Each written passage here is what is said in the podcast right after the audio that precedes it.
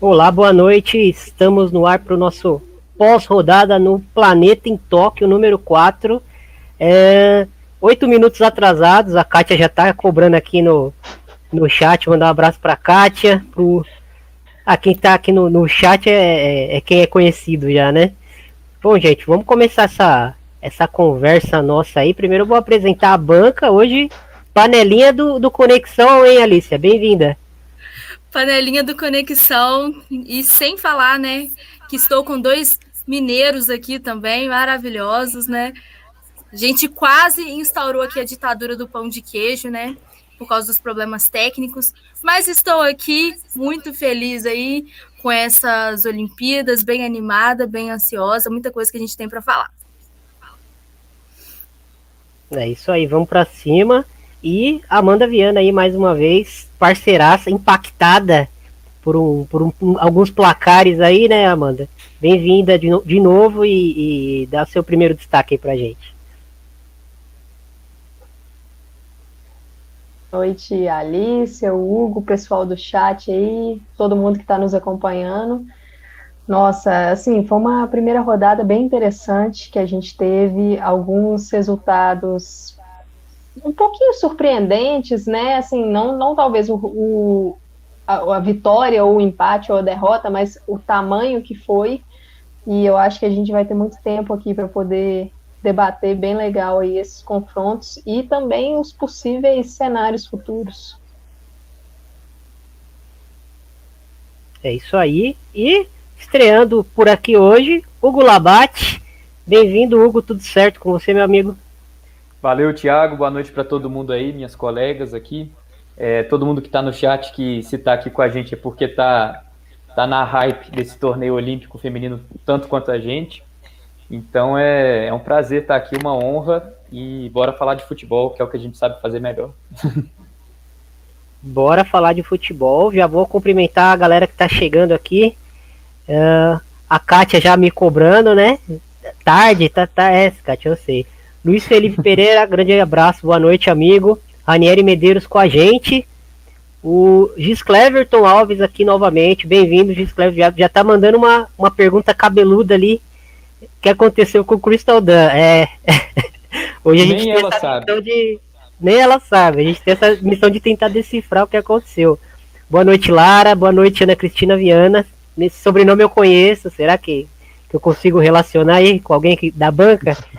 E Mariana Madre, Alicia maravilhosa aí, ó. Tá cheio de parente aí no, nos comentários. Gente, vamos começar é, por esse por esse Team de B aí, né? Estamos com a bancada aqui do, do, do, Conexão. Vamos começar falando desse, desse Team de B que estreou com vitória, a, Alicia.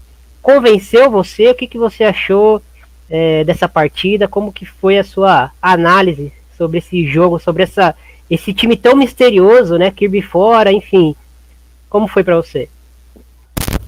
Então, né, é, foi um, a partida aí que eu assisti depois, né, então, é, como eu, eu, cobri Holanda e cobri Brasil, não consegui assistir Grã-Bretanha ao vivo, mas é, gostei muito, gostei muito da partida, gostei muito da atuação aí de algumas jogadoras, né? Principalmente a nossa rainha aí, Ellen White, que fez dois gols, né? Jogou bastante, jogou muito bem.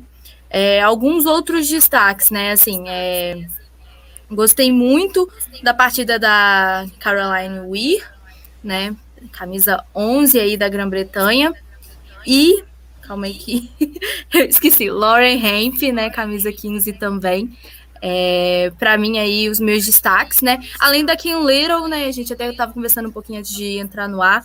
Eu acho que faltou um pouco dela em finalizações, mas ali no, no na criação de jogadas, nessa contribuição na, nessa criação de jogadas, foi bem demais a camisa 8 da, da Grã-Bretanha. Gostei muito aí da troca de passes no momento que tem a bola, no, no momento que vai para o ataque, mas não gostei nem um pouco aí dessa, dessa, desse momento sem a bola, no qual o Chile vinha é, atacar, principalmente aí pelo lado esquerdo, né? É, acho que a Rachel dele aí também pecou um pouco em algumas situações. E o destaque aí do, do Chile, né? Não tem como não ser Endler, que é, contribuiu demais aí para o placar não ter sido mais elástico. Hugo, como que você viu essa estreia aí? É, era o que a gente esperava? Foi muito abaixo? Foi, foi o que a gente esperava de um time que praticamente não jogou junto nessa formação? É, como que você avalia pra gente? Eu avalio que foi exatamente dentro do esperado, na verdade. Porque a gente esperava bem um ataque contra a defesa, e foi o que realmente aconteceu. E a gente também não esperava, digamos assim, um show do time de B, que apesar de ser um time com grandes nomes, que no papel é um timaço, assim, é, a maior parte do time é a Inglaterra, né? São jogadores ingleses. E a Inglaterra vem muito mal no pós-Copa. É um time que tem potencial para jogar muito melhor do que está jogando, mas assim, tem praticado um futebol muito burocrático, previsível. E o que a gente viu durante boa parte do jogo foi um time assim muito bom, que sabe trocar passes, sabe envolver adversária, mas que às vezes faltava um toque de inspiração, uma jogada mais criativa de alguém para tentar algo fora do comum e furar a defesa do Chile, porque o Chile se defendeu a maior parte do jogo, tanto que, se não me engano, não finalizou no segundo tempo. E o destaque do jogo foi a Cristiane Endler, obviamente, do, do Chile, Enquanto que o time de B, eu vi uma atuação muito regular da maioria das jogadoras. Das jogadoras. A Alicia falou, por exemplo, da Kim Little, que, é, como vocês podem ver aqui, eu sou muito fã, né? Eu tenho camisa da Escócia e tudo. É, ela é uma lenda, né? Uma jogadoraça, assim, já teve sua época mais artilheira, mas hoje é um pouco mais meio campista, assim, de transição e ajuda bastante no ataque, mas também ajuda na marcação. E é, ela também foi assim uma atuação na média, eu diria apenas. Eu daria o destaque apenas para as duas craques do jogo, na minha opinião, que foram Lucy Bronze, participou dos dois gols, e a Ellen White, obviamente, que fez os dois gols. E o segundo deles um golaço, né? Candidatíssimo ao gol do torneio já na primeira rodada. É, Amanda, a Kirby volta e aí, onde encaixa ela? Até porque a gente especulava, né? que, que pela, pela panela mesmo que é a seleção inglesa, a gente sabe que, que é a base, que elas são muito fortes dentro do vestiário. A gente apostava a Little, que é uma grandíssima jogadora, sendo uma opção, né, para entrar. Uh, mas com a, a, a, ausência da Kirby, logicamente que ela é, entra como titular, mas e aí a Kirby retornando, quem, quem que sai desse time aí? A Kirby é uma jogadora muito versátil, né? Mas quem, quem vai sobrar para quem, na sua opinião? Olha, é, essa lesão da, da Kirby, eu acho que assim, a gente não tem tantas informações assim para realmente saber o que aconteceu. Os, os jornalistas britânicos, quando rolou é, a divulgação da escalação, eles só divulgaram assim, ah, ela sofreu uma pancada nos treinamentos e não está disponível. Então, é, ficou esse mistério. Eu acho que pela formatação ali, a grande chance é dela entrar no lugar da Stanway. Porque eu acho que esse meio campo com a Kiro Walsh é uma certeza, ela é a base do time. A Caroline Weir e a Kim Little, elas dão uma dinâmica legal para o time. Então, assim, para a Stanway, por exemplo, não, não sair do time, ela teria que descer para o meio, entendeu? Eu não vejo é, uma, uma eu, eu, acho que ela realmente entraria no, no lugar da Stanway. E, e, eu acho assim, vendo aqui o, o chat, uma coisa que a Camila Vila Real falou e que eu realmente pensei foi que a Reg Rize, ela foi inteligente porque ela bebeu dessa água do Manchester City. Com problema de pouco tempo de treinamento, pouco tempo junto, e também ela pouco tempo na Inglaterra também para conhecer as jogadoras, o que, que ela fez? Ela trouxe é, a base do time, foi a base do Manchester City, que no caso também era a base da convocação, mas ela colocou essa base no seu 11 titular e eu acho que assim deu certo. Lógico que a atuação poderia ser é, um pouquinho melhor no, no quesito ofensivo, eu acho que poderia sim, mas é uma estreia de um time que está jogando a segunda partida junta, porque a primeira foi um amistoso na semana passada contra a Nova Zelândia. Então, é, eu acho que tem um, nós temos pontos positivos para levar. O problema ali é que não dá para a gente saber muito como está a defesa, porque o Chile é uma equipe que agride muito pouco. E contra times, contra o Canadá, eu acho. O Canadá acho que vai ser um problema. Já foi para a Inglaterra em abril, na data FIFA, que a Inglaterra perdeu para o Canadá, muito pelo que a Alicia falou da, da Rachel Daly. É, é uma incógnita ali como que ela vai conseguir lidar com as pontas canadenses e o Chile não ofereceu esse tipo de risco para a seleção do time de B. Então a gente ainda não sabe como é que isso vai acontecer. Eu queria fazer um destaque aqui para a Lauren Hemp. A Hemp, nas lives passadas do, do PFF, quando a gente destacou um pouquinho o time de B, eu cheguei a destacar a Hemp, que ela foi uma jogadora aqui no Manchester City ela voltou de lesão no final do ano passado e ela potencializou todas as jogadoras. E a partida dela achei muito interessante é, a forma como ela consegue envolver o setor esquerdo. E ela conversa muito bem com a, com a Weir, que já traz isso do clube, conversa muito bem com a White, a gente viu isso no lance do primeiro gol, e, e a Bronze também, mesmo estando do outro lado, esse primeiro gol do time de B, que foi a Bronze cruzando uma bola da direita, a Hemp no segundo pau, ajeitando para o centro da área, para o White apenas escorar para o gol, ele é um gol assim, que para quem acompanhou a temporada do Manchester City, sabe que esse é um gol com uma assinatura do Manchester City. E isso é importante para o time de B conseguir trazer para a Olimpíada, porque é uma equipe que o entrosamento como coletivo tende a ser um problema.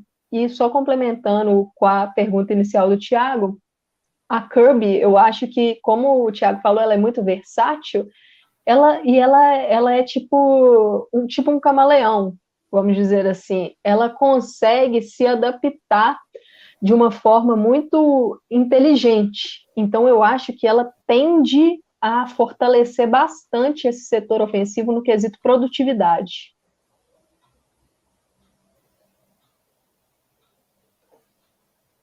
Acho que tá mudo, Thiago. Olha aí, tô, é, é, contagioso. O Rafa tá passando para mim essa a zica do mudo. Gente, vamos, vamos passar agora para frente. Vamos falar rapidinho desse Brasil e China. A gente falou bastante é, na, na live pós-jogo, mas agora já com, com esse rescaldo, a, as ideias no lugar. Vamos falar um pouquinho desse, desse Brasil e China, começando pelo, pelo Hugo. Hugo, é, como é que tu viu esse jogo surpreendeu o placar, desempenho, enfim. É isso que eu ia falar, eu já vou começar polemizando aqui. Essa para mim foi a maior surpresa da primeira rodada. É, não pela vitória do Brasil de jeito nenhum, mas eu imaginava um desafio muito maior à seleção brasileira. Lembrando que a China não sofria mais de três gols no jogo, se não me engano, há quatro anos ou três anos, uma coisa assim. Então é, é um time que assim, é complicado, que incomoda, que deixa as adversárias nervosas se elas não conseguem fazer gol. Mas o Brasil conseguiu abrir 2 a 0 logo no início, tomou o controle total da partida. É verdade que a nossa defesa é, sofreu um pouquinho, né? Porque quando a China apertou, a China conseguiu meter três bolas na trave, se não me engano. Então, assim, era um jogo que podia ser muito mais complicado, tinha um potencial para ser muito mais complicado, mas o Brasil mandou muito bem, é, jogou como se já tivesse é, há um mês nessa competição, zero nervosismo, não sentiu a pressão da estreia. É claro que a Pia tem um papel muito importante nisso, ela com toda a experiência dela de já ter ganhado medalha, medalha de ouro, já ter treinado três seleções diferentes em, em Olimpíadas. Então, é, nossa, eu só tenho elogios a essa atuação do Brasil, foi incrível realmente. É, e assim, foi um jogo de dois times que atacaram bem, tiveram grandes chances. O 5 a 0 podia ter sido maior até, podia ter sido, sei lá, 6 a 2 para o Brasil, uma coisa assim. Foi um jogo muito legal de assistir.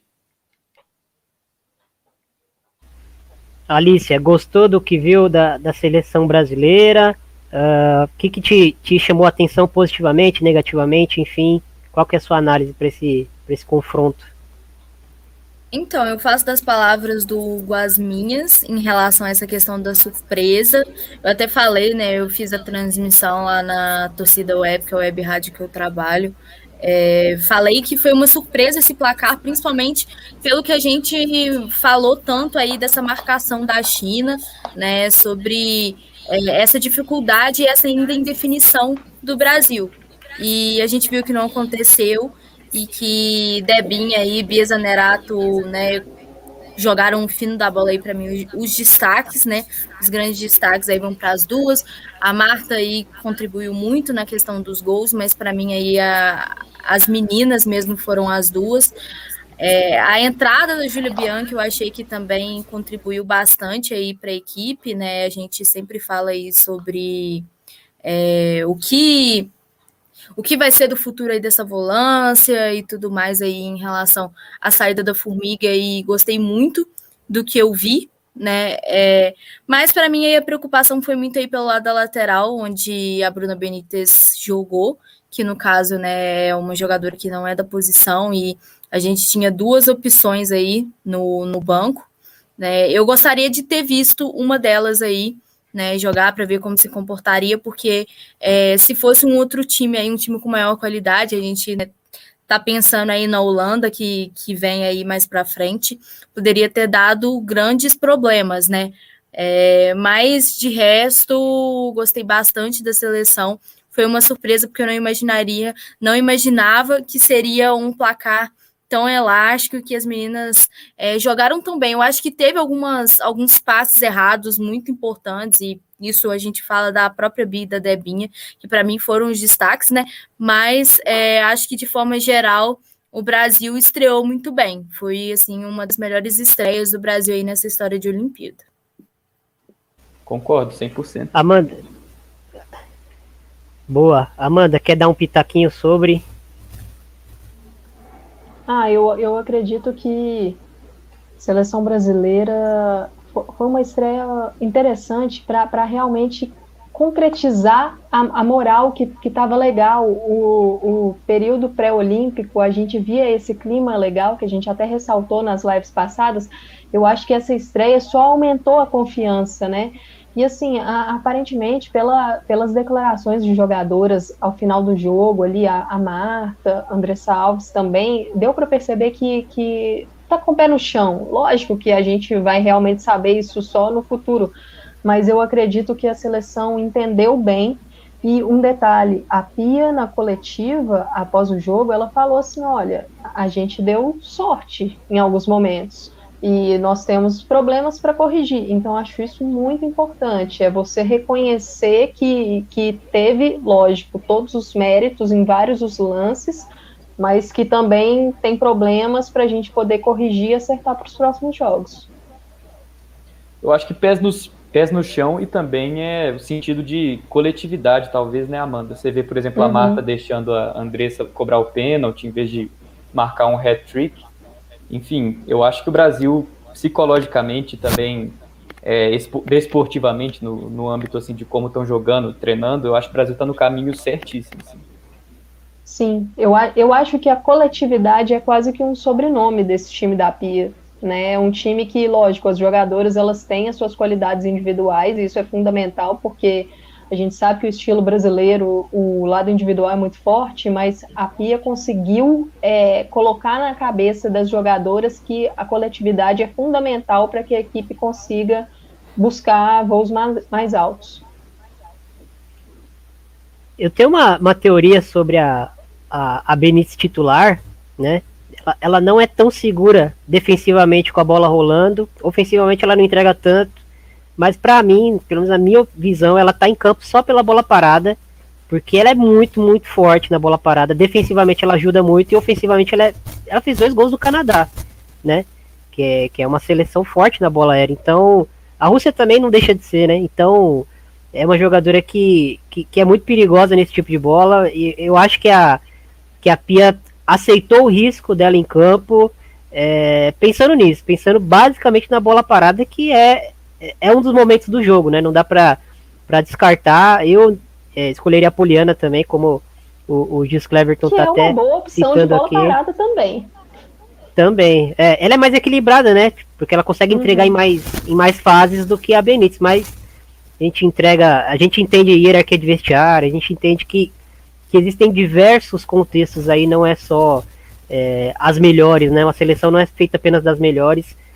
Enfim, amanhã tem, tem pré-jogo é, de Brasil e Holanda, então, mesmo horário de sempre aqui, vocês fiquem atentos aí que 9 horas, é, 7 horas da noite, desculpa, vamos, vamos ter um, um pré-jogo aí de Brasil e Holanda. Assim, tá recheado de informação. Rafael Alves vai, vai tocar aí com uma galera pesada, então fiquem de olho. Gente, vamos mudar a chavinha, vamos pro, pro baque da rodada aí, Amanda. Começar por você, Amanda, que eu sei que você tá tá esfregando as, as mãos aí para falar desse jogo faz um faz um tempo já, desde quando acabou, você tá a milhão aí. Então vamos falar um pouquinho desse Estados Unidos e, e Suécia.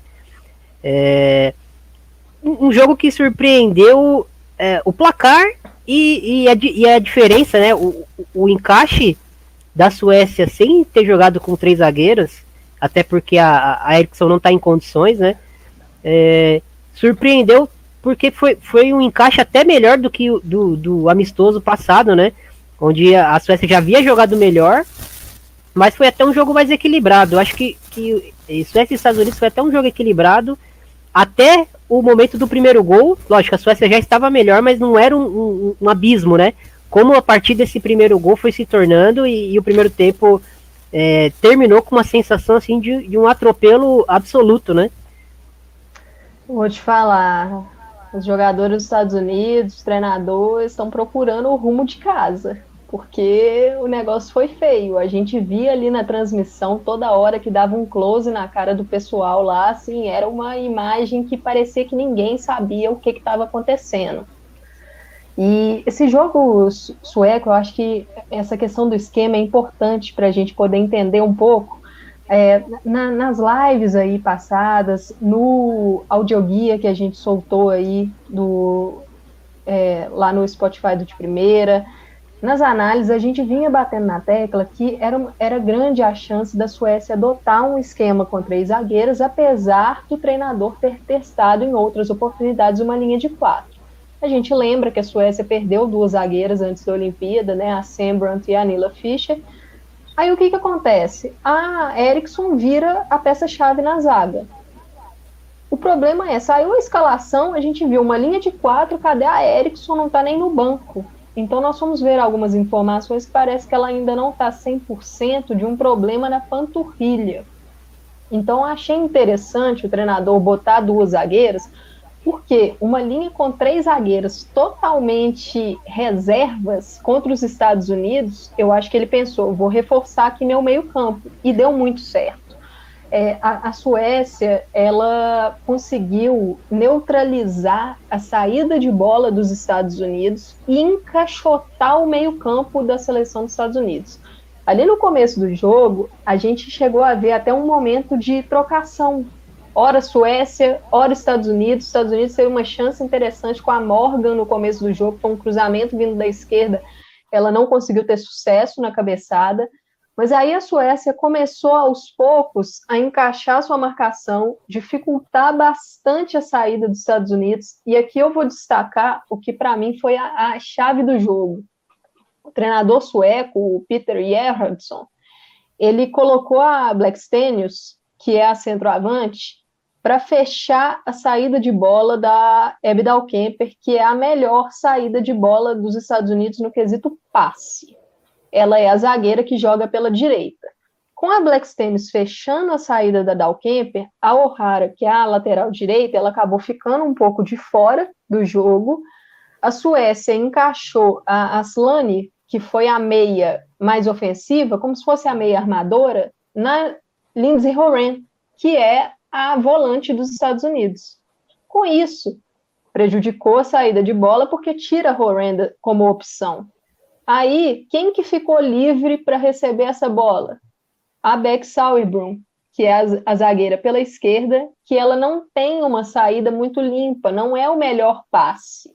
Então, ao deixar a Sauerbrunn livre, a bola ia para ela, ela olhava para o seu lado, direito, a Dalkemper está marcada. Olhava para frente, a Horan está marcada. Aí eu olho para o meu lado esquerdo, quem está lá? A Cursaldão, que a gente viu até o Giscler Everton perguntando o que, que aconteceu com a Kursaldan. Kursaldan livre, porque a Jacobson, que é ao lado dela, ainda não estava pressionando. A Dan recebia a bola, a Jacobson subia a marcação, e aí qual é o ponto do jogo? É a Suécia saber subir as suas linhas de marcação de forma coordenada, organizada. Então, não resta muito buraco para os Estados Unidos tentar aproveitar. A Dan, sem opção de passe, porque estava todo mundo marcado, ou ela forçava um passe, a gente viu alguns erros de passe gerando chances perigosas, ou ela voltava a bola para Sauerbrunn, a Sauerbrunn tinha que quebrar. Então, assim, a saída de bola dos Estados Unidos foi muito ruim, por méritos da Suécia. E também, aqui eu tenho que falar que é um demérito dos Estados Unidos. A seleção ficou muito passiva na parte ofensiva. Então, com pouca movimentação, não gera linha de passe. Como é que você sai de uma marcação que você está encaixotado? Você tem que começar a movimentar, buscar um espaço, na entrelinha, entendeu? Buscar dar uma linha de passe. A gente costuma falar que se você não está vendo a marcadora, como, como é que você vai receber a bola? A, a, marcadora não, a portadora da bola, né? Como é que você vai receber a bola se você não consegue ver ela, ela também não está te vendo. Então, a Sam Lewis, a Rose Lavelle, Kristen Press, Alex Morgan, Tobin Heath, as jogadoras desse sistema ofensivo, elas ficaram muito passivas. Então, o jogo dos Estados Unidos não fluiu. E, assim, aqui eu vou destacar uma coisa, antes da gente passar para o lado é, de ataque da Suécia, que foi, assim, um absurdo de bom, é, as duas laterais da Suécia, elas têm mais características de ala do que de lateral. A Hannah Glass pela direita e a Jonah Anderson pela esquerda. E tanto que elas funcionam muito bem numa linha de cinco, fazendo o esquema de ala. E assim, elas não têm tanta qualidade na marcação, mas os Estados Unidos não conseguiu é, forçar o jogo nelas. A gente viu uma participação muito pequena da Press, que é uma jogadora que estava voando nos jogos passados. Ela praticamente não conseguiu ter sucesso ali em cima da, da Hannah Glass. A Ri muito pouco também em cima da John Anderson, e eu, eu também destaco a grande partida da, das duas laterais, porque, assim, elas foram muito bem na defesa. A gente aqui não pode destacar só os problemas dos Estados Unidos, porque a Suécia teve muito mérito, né? E eu vi aí o pessoal falando aí no chat da Julie Ertz, Gente, nós aqui na, na live do PFF, nos textos que eu lancei no Medium do de primeira, no site do Planeta Futebol Feminino, a gente está tocando nesse ponto da Julie Ertz, ó, faz muito tempo, desde quando ela lesionou, a gente está falando nisso.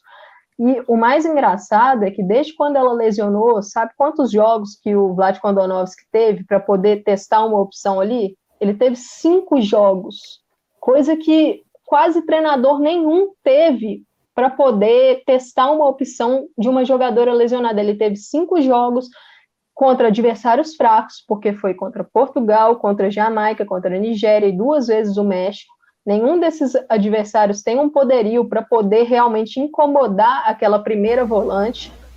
Ele só testou basicamente a Horan das jogadoras que foram convocadas, os outros testes foram de jogadoras de defesa. Por alguns minutos, a Emily Sonnet, que é uma zagueira, ele testou ela ali e ele deixou de convocar a jogadora mais próxima da Earths, que é a Andy Sullivan.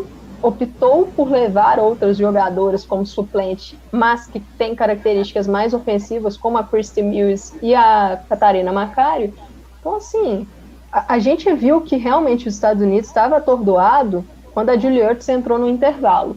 A primeira, par, primeira partida dela após a lesão, voltando de forma, eu achei precipitada, porque eu achei a Julie Ertz pesada e fora de ritmo. Então, para mim, claramente foi uma tacada meio que no desespero. E assim, muito, muitos problemas, um time, o treinador com muito, muitas decisões questionáveis durante o jogo, de não conseguir alterar um esquema de jogo, tentar alguma coisa diferente, sabe? E vamos falar também agora sobre o ataque da Suécia, porque foi uma coisa avassaladora. Foi bonito de se ver esse ataque, viu? Hugo, como é que você avaliou esse lado direito fortíssimo, né? Glass e Jacobson ali. Foi um negócio. Lógico que a equipe não atacou só por ali. E a gente tem até uma, uma imagem aqui, que é a imagem que precede o primeiro gol. A jogada começa num lateral pelo lado esquerdo do ataque da, da Suécia. E a Suécia é, vem, vem é, invertendo esse jogo de pé em pé e cria uma situação de, de dois contra um é, em cima da Dan, que sofreu muito, né? E aí veio a, a, a pergunta do Gledson lá em cima, lá que a gente vai, vai resgatar. O que, que aconteceu é, com a Crystal Dan? É, olha, foi, foi o planejamento perfeito, porque dentro da, da, da explicação da Amanda é, sobre a saída de bola induzida, né? Tudo que a Suécia induziu para para os Estados Unidos fazer na saída de bola e acabou é, ocorrendo mesmo, o principal passe de, de, de, escape pelas laterais era da Dan. Só que a Dan, ela joga com o pé invertido, né? Ela é uma lateral esquerda, só que ela é destra. Ela tem até uma boa relação com a bola com o pé esquerdo, mas a confiança dela tá no pé direito. Então, quando ela era pressionada e tinha que forçar um passe, ela forçava o passe para dentro. E aí é onde a Suécia roubava a bola e vinha é, igual um trator, né? E, e finalização atrás de finalização é, de perigo. Hugo, como é que você viu esse, esse, esse, esse lado direito, enfim, essa dinâmica de ataque da, da Suécia aí? É, simplesmente duas contra uma, né, coitada, da Crystal. É, como a Amanda apontou muito bem, a saída de bola dos Estados Unidos foi ficou comprometida, né, desde o início. E a Crystal Dunn ficou sobrecarregada. Ela tinha que subir para o ataque, ela tinha que voltar contra duas na marcação é, que chegavam assim com muita intensidade para cima dela, é, na forma de Sofia Jacobson, que eu também concordo, ela é muito craque, sou muito fã dela. É, e a Hannah Glass também, que teve um partidaço. E as duas para cima da Crystal Dunn foi assim, o cheque-mate no jogo. Porque os Estados Unidos não conseguiu neutralizar isso, não conseguiu é, contra-atacar esse nó tático que, leva, que levou. É, tanto que eu estava até comentando com, com a Amanda e com a Alice aqui mais cedo. É, a Crystal Dunn, ela estava perdidinha o jogo inteiro, coitada. E o Vlatko só tirou ela aos 35 do segundo tempo, quando o jogo já estava decidido, quando ela já estava morta em campo de tanto correr atrás da, da Jacobson e da Glass. Então, infelizmente, a Suécia, infelizmente para os americanos, claro, né? a Suécia soube estudar muito bem o time dos Estados Unidos. Conseguiu neutralizar as principais peças dos Estados Unidos. O meio de campo não conseguiu jogar. A defesa estava perdida em campo. O lado direito é, da Suécia dominando por ali aquele setor do campo. Então, enfim, é, parabéns para toda a equipe técnica da Suécia que fizeram um trabalho perfeito de análise, de estudos dos pontos fracos dos Estados Unidos, que era uma seleção que sim, se preparou recentemente enfrentando adversários mais, mais fracas, porém era uma seleção, querendo ou não, que estava a 44 jogos sem perder. Uma coisa assim, inimaginável. E a Suécia mandou muito bem, fez um, uma partidaça, assim, e merece essa vitória, merece comemorar bastante e mostra por que é uma das principais favoritas, nem a, a pódio, a favorita a medalha de ouro. É um time muito forte. Tiago. É, só para não, só não passar batido, pode falar, Amanda. Você me permite aqui rapidinho um comentário sobre a Suécia. Nesse pós-Copa, já sob o comando do Vlad Kondonovski da seleção dos Estados Unidos, os Estados Unidos, contando esse jogo de ontem, enfrentou três vezes a Suécia. O primeiro jogo foi exatamente o primeiro jogo da era Vlad Kondonovski. Os Estados Unidos abriu 3 a 0 no primeiro tempo, assim, de uma forma avassaladora, foi muito bem e tal. Aí chegou no segundo tempo, o jogo mudou. E quem estava na lateral esquerda não era a Crystal era a Casey Kruger, que está né, nessa Olimpíada, né? E a Jacobson, ela fez um, um salseiro por ali, entendeu? A, a Angeldal, que, que jogou hoje, é, ontem, né, ali como a meia direita, ela marcou gols.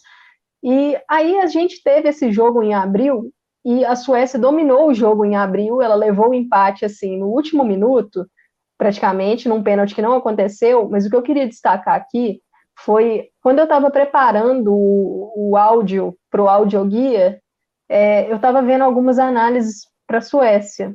né? E aí tem um perfil no Twitter, não sei se o pessoal conhece, é arroba odriosolite, com Z. E esse perfil fez uma análise muito interessante da pressão da Suécia e usou algumas imagens do jogo de abril. E o que eu percebi, vendo esse jogo de ontem, foi que foi basicamente o que, a Suécia fez. A Suécia aprimorou o que ela tinha conseguido em abril nesse jogo de hoje. Com a Jacobson ali, a bola chega na Dan, ela pressionou. Aí a Suécia força os Estados Unidos a tentar jogar pelo lado, mas sem dar aquela linha de passe, então a jogadora fica praticamente sozinha, e a Suécia recupera a bola. E ela sai com muita velocidade, porque a Aslane é jogadora de velocidade, e a Cobson é jogadora de velocidade, Rouco pelo lado esquerdo é jogadora de velocidade, a Black Stenius, ela já posiciona o corpo dela para encaixar ou entre as duas zagueiras, ou entre a zagueira e uma lateral, ou entre a zagueira e a outra lateral, ela encaixa no espaço para receber a bola no ponto futuro.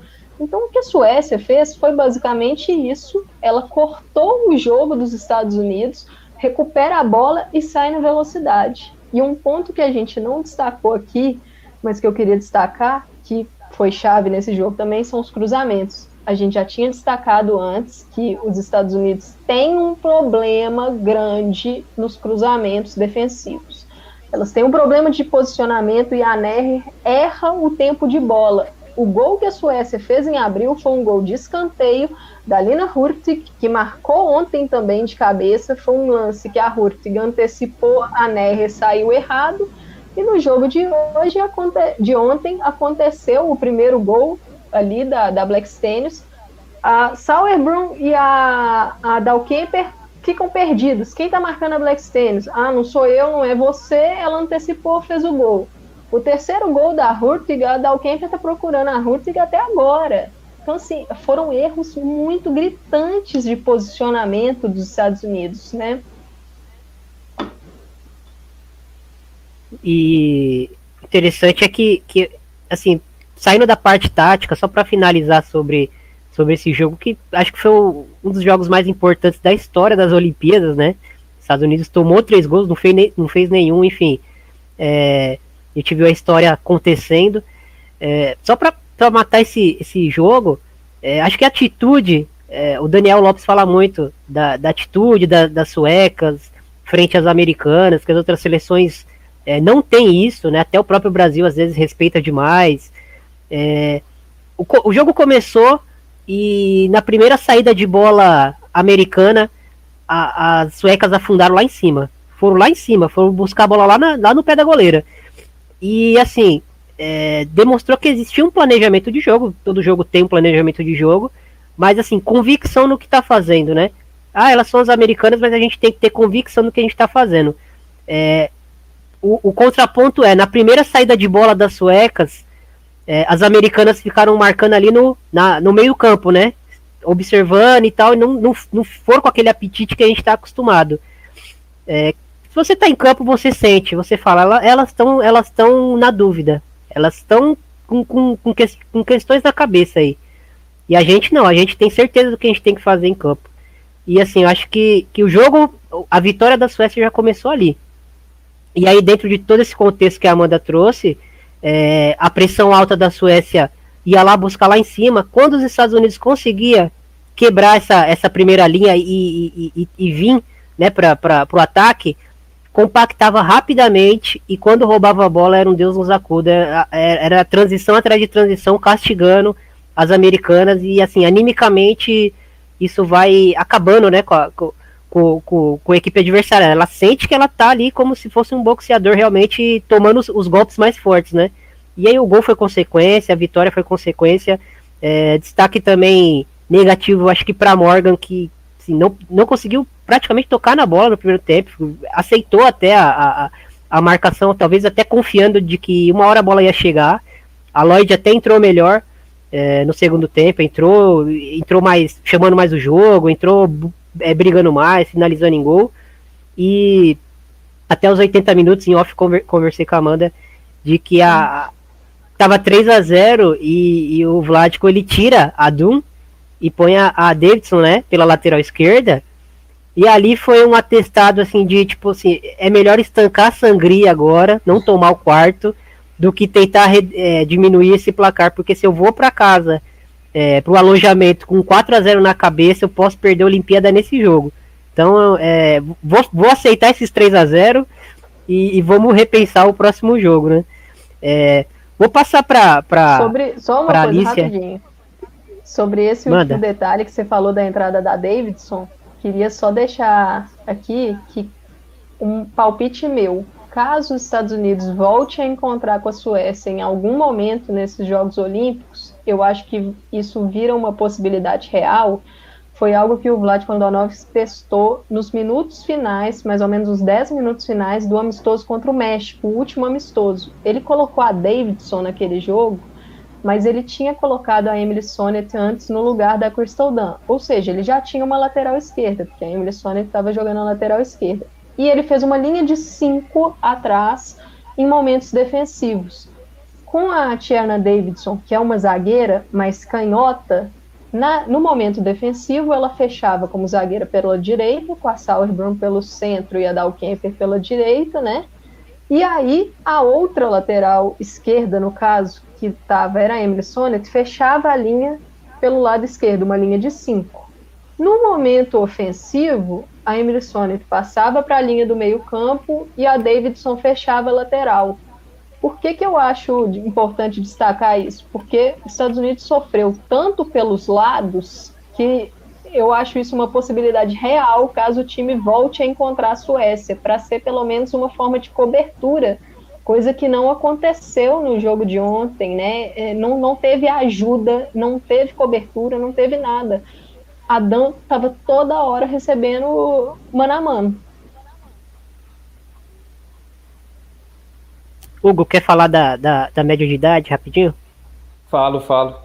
É, é, valeu pela pergunta aí, Gis Cleverton. Inclusive, essa questão da média de idade é uma coisa que eu já comentava é, entre nós aqui há muito tempo, que a seleção norte-americana é fortíssima, tem jogadoras assim históricas ainda no seu elenco, jogadoras que com certeza é, marcaram época já e ainda estão jogando, ainda podem conquistar mais coisas, mas é a média de idade afeta, principalmente num jogo com tanta intensidade como foi esse contra a Suécia, em que a Suécia pressionou, a Suécia impôs velocidade, principalmente ali para cima da Crystal Dunn.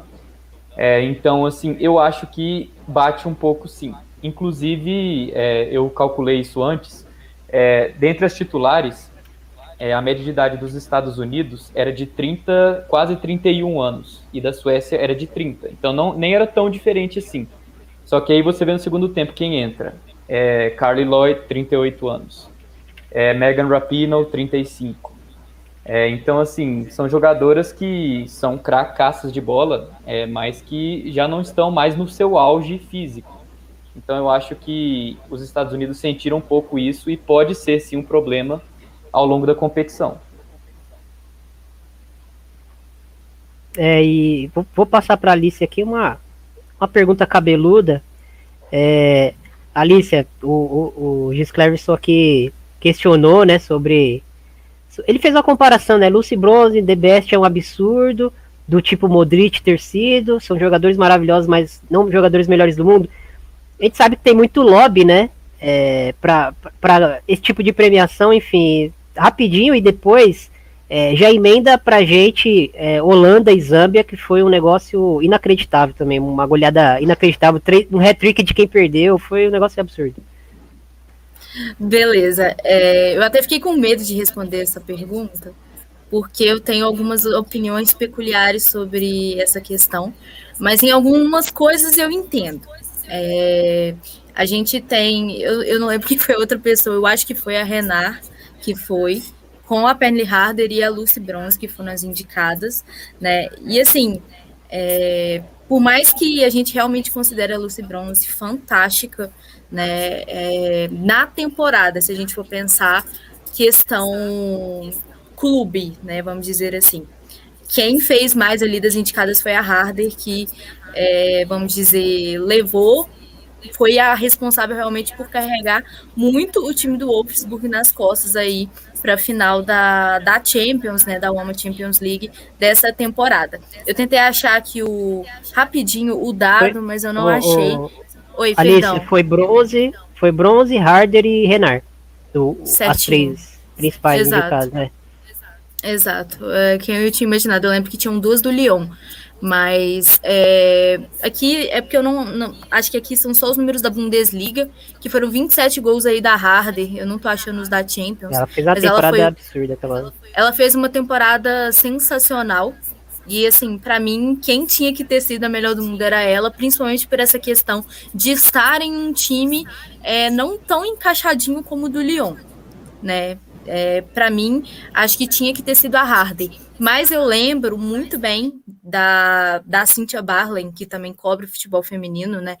Ela citou na época também essa questão das seleções, que é uma coisa que vale muito e que, né, o Modric foi muito, conquistou a bola de ouro muito também pela Croácia ter chegado aí à, à final, né, da Copa do Mundo. Então a Lucy Bronze, ela esteve aí na terceira posição, né, foi terceiro lugar. Não foi é, campeã, não foi vice, mas é, foi melhor colocada porque a Dinamarca nem jogou, né? É, então, assim, eu não, não colocaria Lucy Bronze. Para mim, não era merecido. Para mim, a Penny Harder, que deveria ter vencido a, a, a, como melhor jogadora do mundo. É, então, já vou passar para a Zambia e Holanda, né? Já que vou passar aqui. É, vai, vai embora. Uma grande, assim, não uma grande surpresa, mas assim, foi impactante, vamos dizer assim.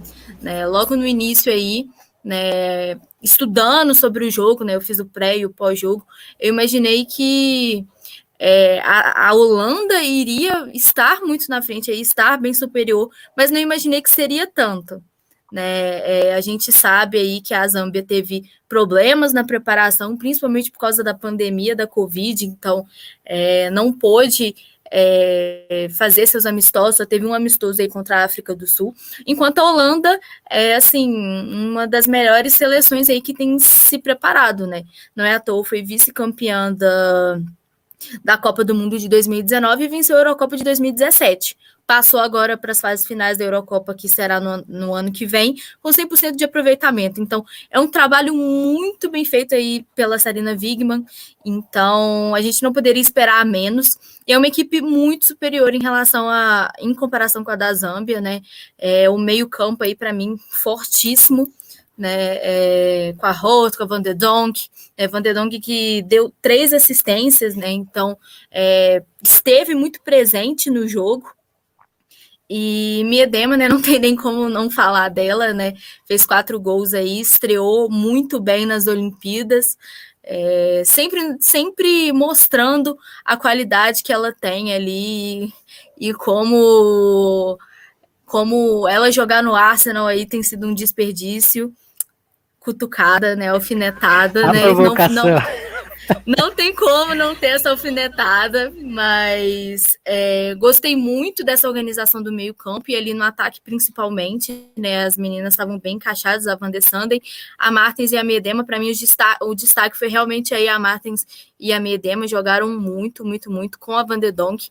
Mas é, para mim ficou a zaga também deixou um pouco aí a desejar, né? Não é à toa que é, tivemos aí algumas falhas, né? Que resultaram aí nos três gols, é, sem tirar o mérito também da da Bárbara Banda que que né, foi muito importante, né, jogou bastante ela, a Chanda, né, e a Senfuku, para mim foram as três melhores aí da, da Zâmbia, a, a banda esteve mais presente. E assim, eu considerei que a equipe da Zâmbia conseguiu chegar muito bem aí pelas laterais, então isso também é um fato a ser conversado.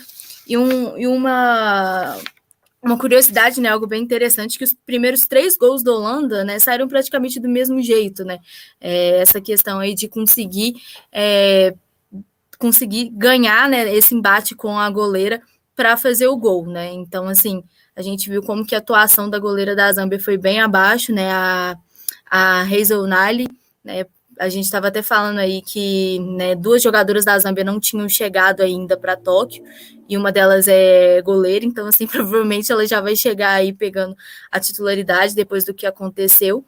E, assim, é, em relação ao Brasil, né? O Brasil também vai encarar a Zâmbia, mas vai encarar na última rodada, então provavelmente, né, estando classificado, né, vai pode ser que poupe algumas jogadoras já pensando em fases seguintes, então eu creio que vai ser a maior, vai ser a maior goleada, assim, mas é, é, é um, um, jogo importante para a gente pensar aí sobre essa equipe da Holanda. Para mim, eu já tinha essa, essa expectativa bem grande, principalmente aí por causa de Miedema, Martens, né, é, Van de Donk, mas a minha preocupação tá muito aí na, na goleira, que eu, eu considerei uma partida bem abaixo aí da Van Vendal, então, assim, é, é algo interessante aí para a gente já ver pensando na partida de sábado. Pessoa tem Care, tem Kirby, tem England, ainda ainda cresce o olho em cima das miedemas dos vizinhos. É brincadeira, né, Alice?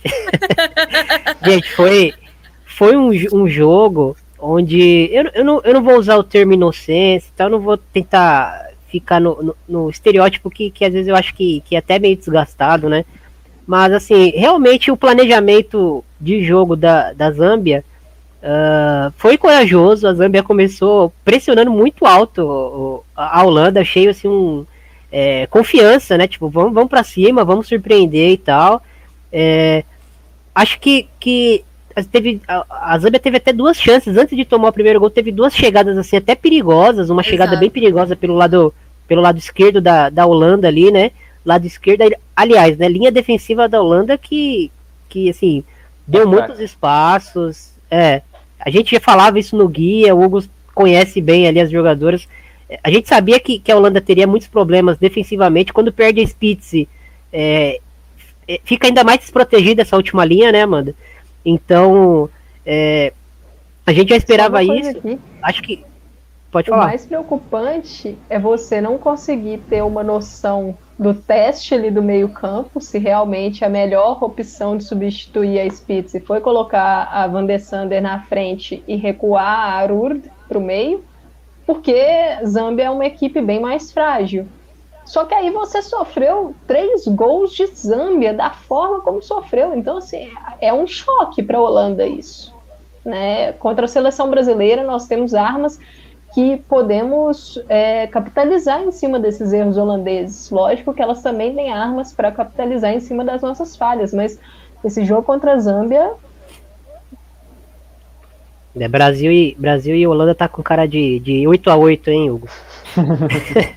tá, cara. Pô, o ataque de um lado destrói a defesa do outro e o oposto também acontece, enfim.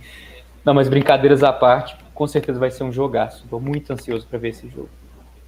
É, e amanhã tem, já começa aí o esquenta, o pré-jogo é, do PFF falando de Brasil e Holanda. Só para finalizar, é, sobre a Zâmbia, né, para não parecer que foi um jogo de uma equipe só, a Zâmbia é, tentou pressionar alto, foi corajosa, mas assim, faltou. Jogou primeiro com uma linha muito alta, e se você joga com a linha tão alta, você não pode deixar a portadora da bola com tanto espaço para pensar, para ver, para meter essa bola.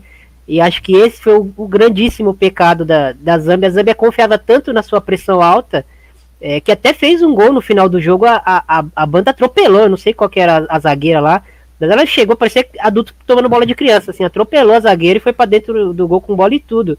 Acho que essa era, era, a esperança, não né? Não lembro se era a Vilmes ou se era a Nauen, ali, não, não lembro. É. Era a zagueira ah. pela esquerda, agora eu não, não lembro também. Pela esquerda, deixa eu ver.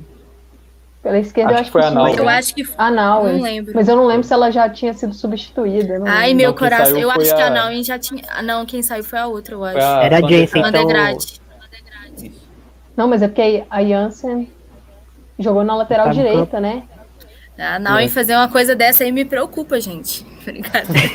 Olha o cartão de visitas aí, né? Gente, vamos, vamos, vamos passar para frente é, vamos falar um pouquinho, Hugo, desse Japão e Canadá, desse empate. É, um jogo que, que a gente esperava, né? Dois é, cachorros grandes aí se encontrando, o Japão saiu atrás, senti que o Japão teve muita dificuldade para furar ali o, o bloqueio holandês, é, desculpa, canadense, Canadá contra-atacando de forma perigosa também, é, com muita velocidade pelos lados, como a gente já esperava, né? Como é que você viu esse, esse confronto aí e foi um resultado esperado para você? É, sendo bem sincero, foi o resultado que eu esperava mais ou menos. Duas equipes que se equiparam bastante.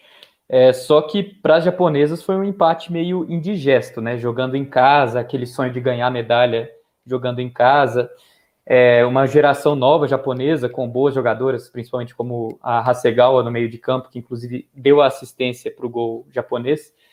Mas é, realmente é, o Japão começou meio hesitante, sem conseguir mostrar tanta objetividade, tanto que acho que finalizaram apenas três ou quatro vezes no primeiro tempo. E o Canadá não tomou conhecimento, abriu o placar logo aos 12 minutos. É, não, 12? Ah, não lembro se foi, foi no comecinho do jogo. 5 ou 6. É 5 minutos, né? Uma coisa assim. É incrível.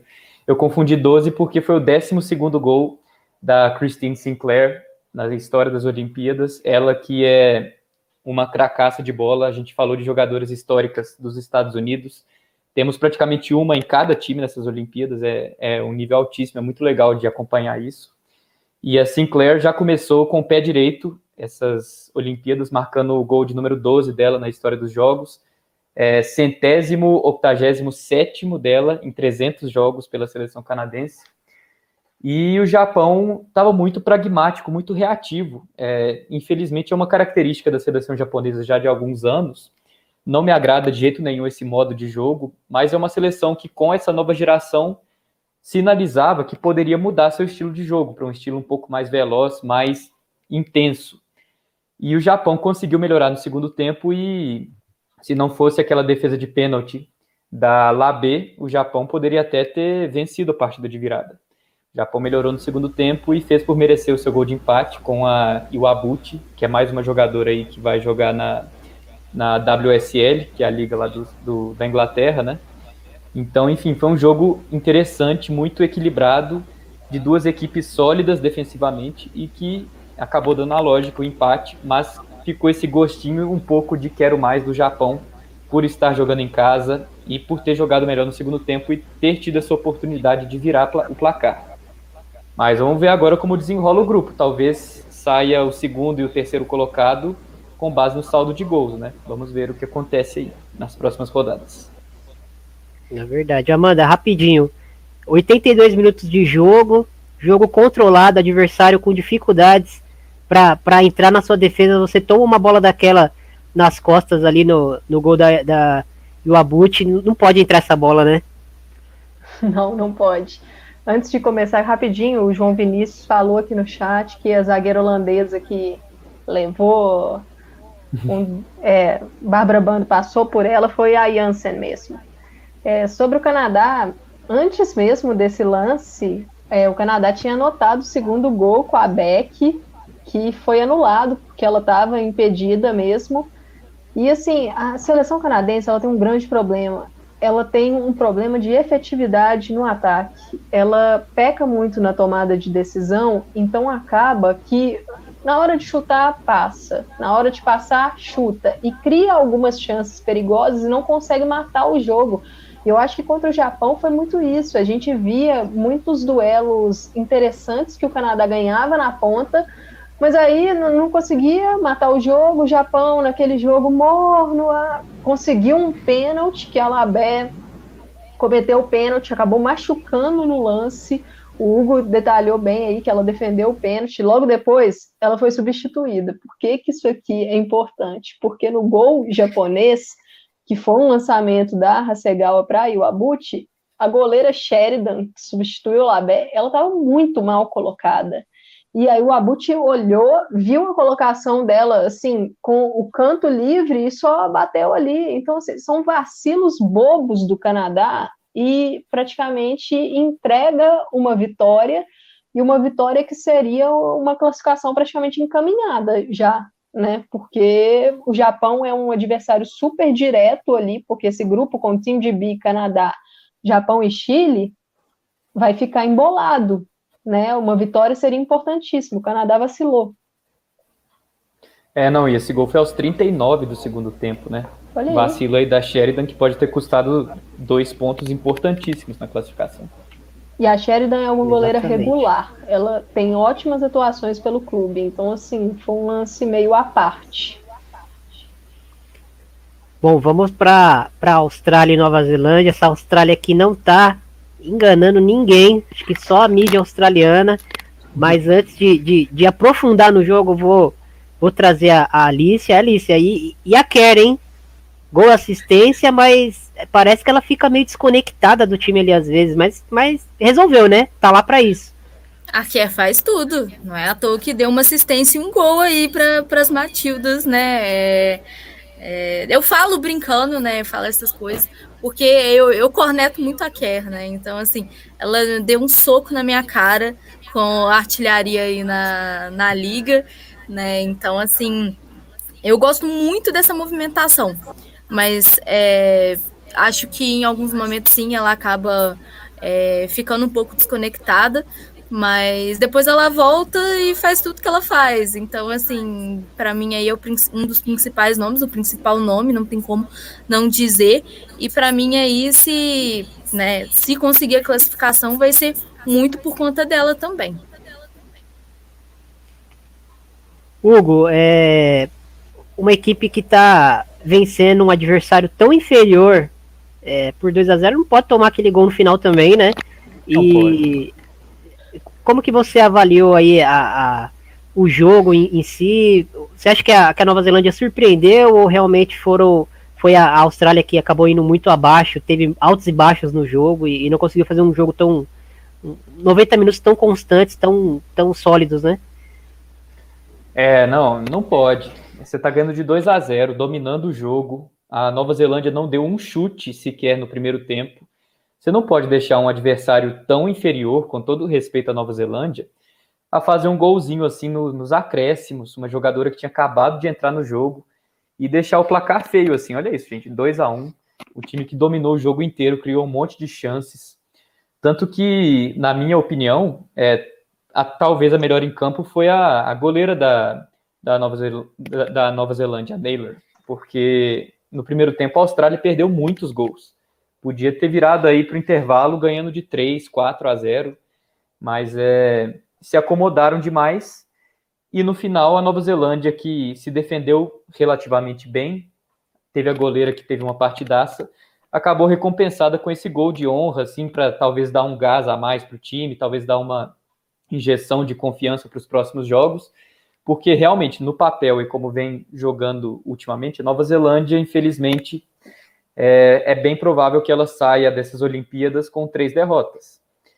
Mas a Austrália também, a defesa não, não dá tanta confiança, o ataque, que é muito bom no papel e que tem grandes jogadoras, como a Sam Kerr, por exemplo, que é facilmente uma das top 10 melhores jogadoras do mundo hoje em dia. Mas, é, nossa, a Austrália podia ter, podia ter caprichado mais e saído de campo com um placar muito mais dilatado e dando muito mais confiança para si até porque na última rodada pega simplesmente Estados Unidos, que devem chegar bem motivadas após uma boa vitória contra as próprias neozelandesas. Então, é, a Austrália não enganou ninguém e acho possível que saiam na primeira fase, mesmo tendo ganhado o primeiro jogo.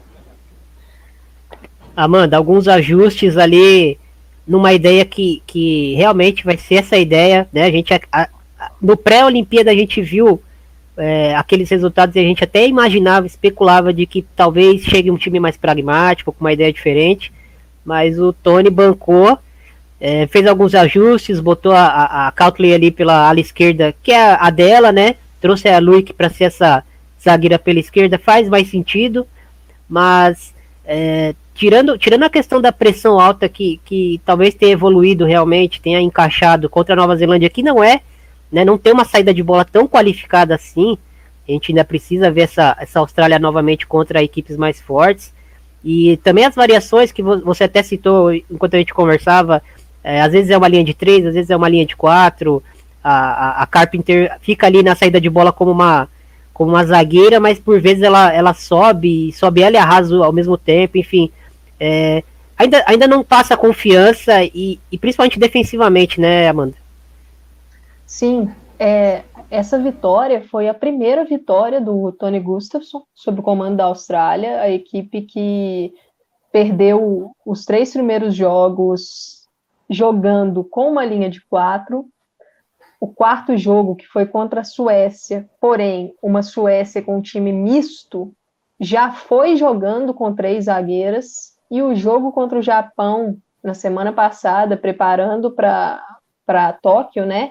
Jogando também com três zagueiras, perdeu por 1 a 0. Então, essa foi a primeira vitória do Tony. E ele fez um ajuste que durante o jogo a gente viu essa mudança. Ora, uma linha de três, que ele trouxe a Luick para o time, ele tirou a Cuney Cross, uma jovem jogadora que estava jogando ali por dentro, pelo meio, e ele passou a Tameka Yalop, que estava jogando como ala esquerda, ele passou a Tameka Yalop para jogar ao lado da Van Egmont, por dentro, e aí a Catley, que estava jogando como zagueira pela esquerda, ela que é lateral, né, passou a jogar como a ala esquerda, e a Luick, que é uma volante de origem, mas tem sido usado também como zagueira pelo Tony, ela jogou na zaga, ao lado da Polkinghorn, e ele continua insistindo em manter a Ellie Carter como zagueira em alguns momentos, o que para mim não faz sentido nenhum, ela é uma jogadora extremamente ofensiva, então você perde a grande essência dela.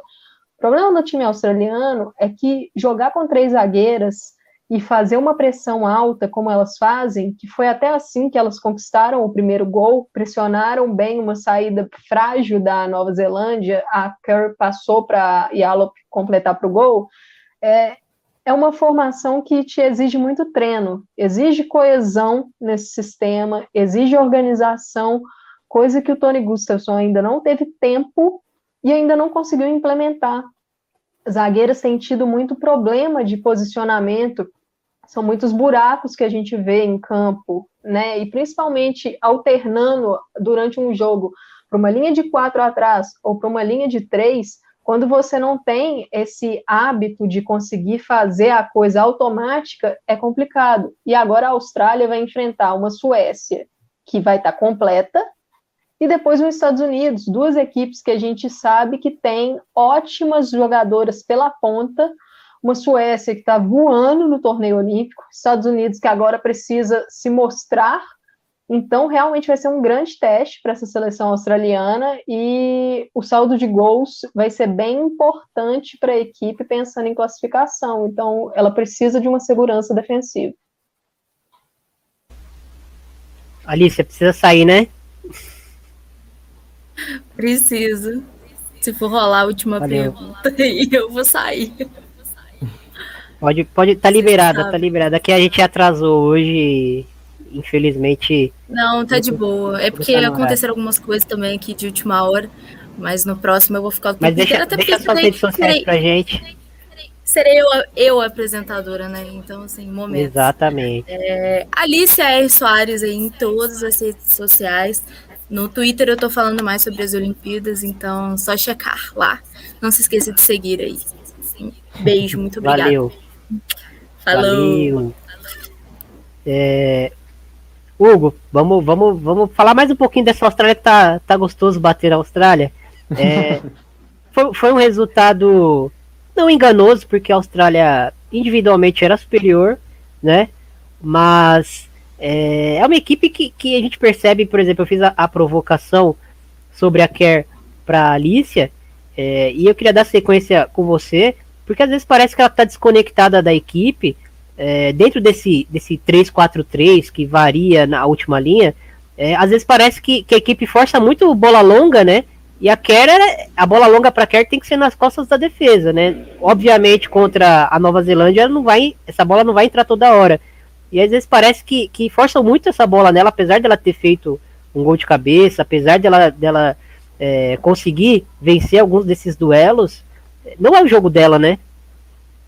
É, não é o jogo. Ela é aquela jogadora que se apresenta bastante, gosta de participar. Ela não é uma atacante para você enfiar na área no meio de três zagueiras e, e seja o que for. Cruza na área, uma hora ela vai ganhar alguma e fazer o gol não é assim, né? A Sam Kerr, ela gosta de se envolver, tanto que ela participou diretamente do lance do primeiro gol, de uma bela triangulação na entrada da área da Nova Zelândia.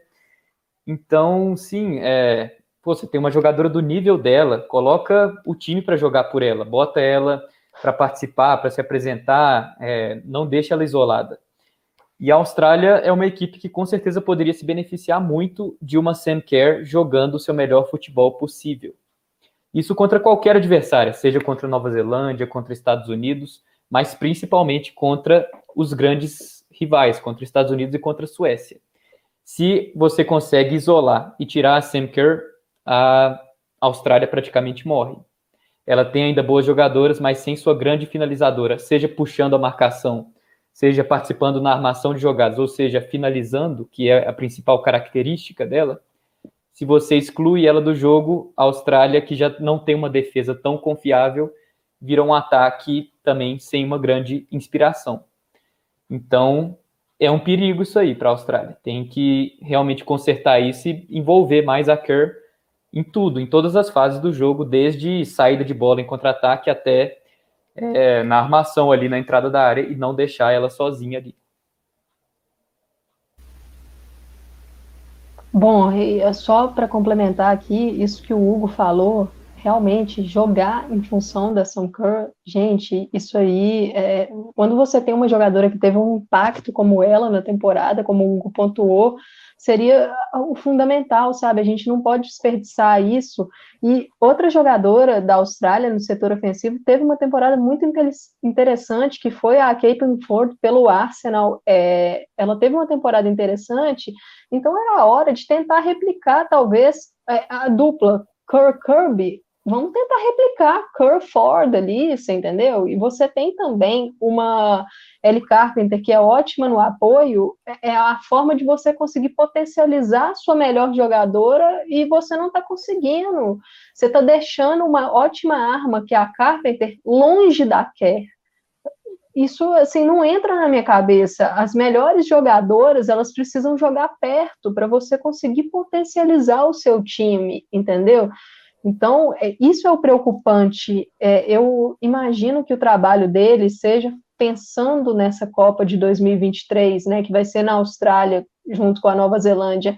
Mas você tem um torneio olímpico, sabe? Você tem um torneio olímpico aí.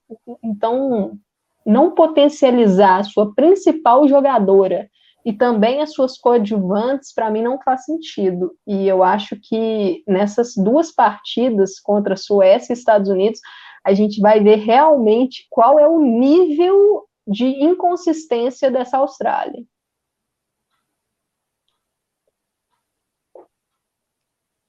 Tá mudo, Thiago. Ah, opa, opa, opa.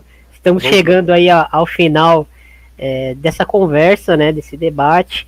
Agradecer ao Hugo, agradecer a Amanda, a Alice a gente já agradeceu. Hugo, deixa aí suas redes sociais pra gente, do que, que você anda falando lá no, nas suas redes sociais.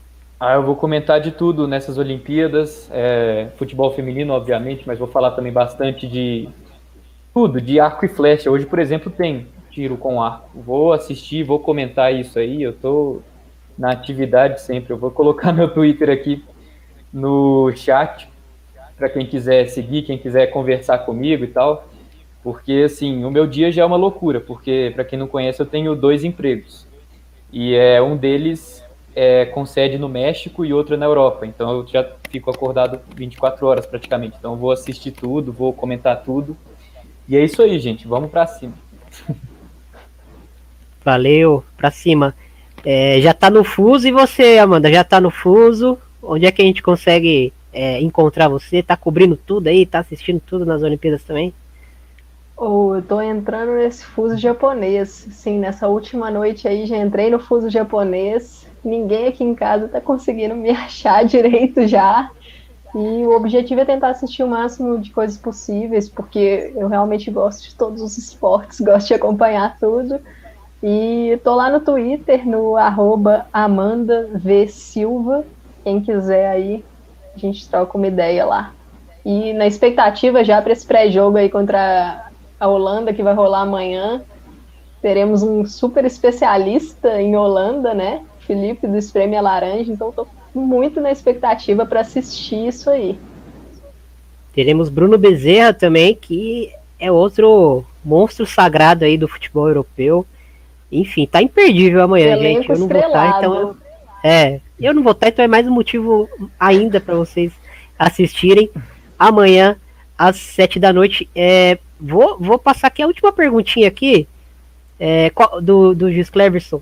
Qual jogadora pode ser favorecida pelo desempenho nas Olimpíadas para ganhar o The Best ou já é da Putelas? É, eu acho que, sim, alguma jogadora do Barcelona e muito bem na Olimpíada, no caso a Martins, alguma americana e muito bem nas Olimpíadas, que provavelmente uma Mills da vida, que já teve uma temporada consistente na Europa, ou uma Marta, né? Que a Marta, se a Marta for artilheira das Olimpíadas, por exemplo, a gente já pode até especular a bola de ouro, porque ela, o lobby dela é muito forte, né? Ela já ganhou com menos. É, é verdade que ela também já perdeu fazendo muito mais, né? Quando ela não tinha tanto lobby, mas a gente sabe que, que é assim que funciona essas premiações. É, e lembrando, pessoal, então assim, ó, quer apoiar a gente? Tá gostando do, do, dos nossos conteúdos? Deixa aquele pix pra gente, qualquer valor ajuda muito. Pix Planeta Futebol Feminino hotmail.com e amanhã, deixa eu achar aqui o, o banner. Amanhã tem pré-jogo de Brasil e Holanda, tem vai ter histórico de, de confrontos Sarina versus Pia, enfim, vai ter, vai ter muita análise, vai ter especialistas em, em futebol holandês. Então, gente, não perca. Amanhã eu quero ver nosso amigo do Espreme Laranja pronunciando todos os nomes holandeses corretamente. Cara, ele é, ele é fantástico, cara. É, é, no, no áudio guia, a pronúncia dele é um negócio. Tem até sotaque. Eu não sei se, se, se quem fala holandês não. tem algum sotaque específico, mas parece que ele, ele tem até sotaque. Pra quem ele morou tem Twitter, em... Procura não, lá, Amanda, espreme a laranja no Twitter, porque ele deixou a pronúncia do nome de todas as jogadoras convocadas, tá? Uma coisa assim, Exatamente. espetacular. Eu fiquei um tempão ouvindo lá e tentando decorar. A Amanda aqui também é boa de pronúncia, hein? Gente, é, muito obrigado mais uma vez. Não se esqueçam de colar com a gente aqui amanhã. E é isso, um grande abraço para vocês, se cuidem. Só agradecer o pessoal do, do chat aí de novo, porque a interação sempre, novamente é, foi assim, sempre muito bom, gente. né? Muito, muito, muito bom. Legal. Até, tinha até tinha um tal de Hugo, tinha um tal de, de Amanda lá também, enfim. Esse chat aí é, é sucesso total. Gente, muito obrigado, valeu. Até a próxima. Falou, gente.